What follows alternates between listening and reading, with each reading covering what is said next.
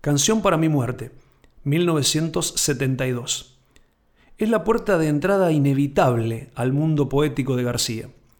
Escrita cuando tenía 20 años, expresa una reflexión sobre la muerte demasiado madura para un joven, ya que en esa etapa se trata de una aventura lejana, casi impensable. Comienza haciendo un repaso de su vida. Menciona el tiempo de la adolescencia, fértil en sueños y en ideas y pleno de libertad. Hubo un tiempo que fue hermoso y fui libre de verdad.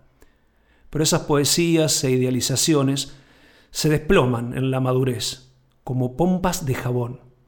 Paso a paso se va transitando la madurez y pasando etapas sin siquiera percibirlo. Vas cruzando las fronteras, sin darte cuenta, quizás. La vida es una secuencia irrefrenable, y más allá de la resistencia que se quiera oponer, se aferraron mil ancianos, pero se fueron igual.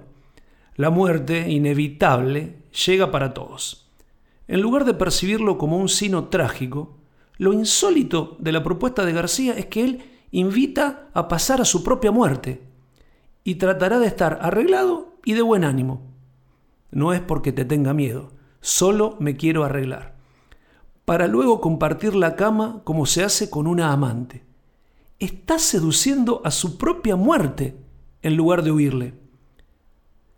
Nuestra cultura prescribe un rechazo a la muerte hasta su negación, pero a pesar de su juventud, García da una lección filosófica que supera incluso los mandatos religiosos y se prepara para convivir con su muerte y para hacerle el amor como si se tratara de un festín, de un intercambio placentero y amigable.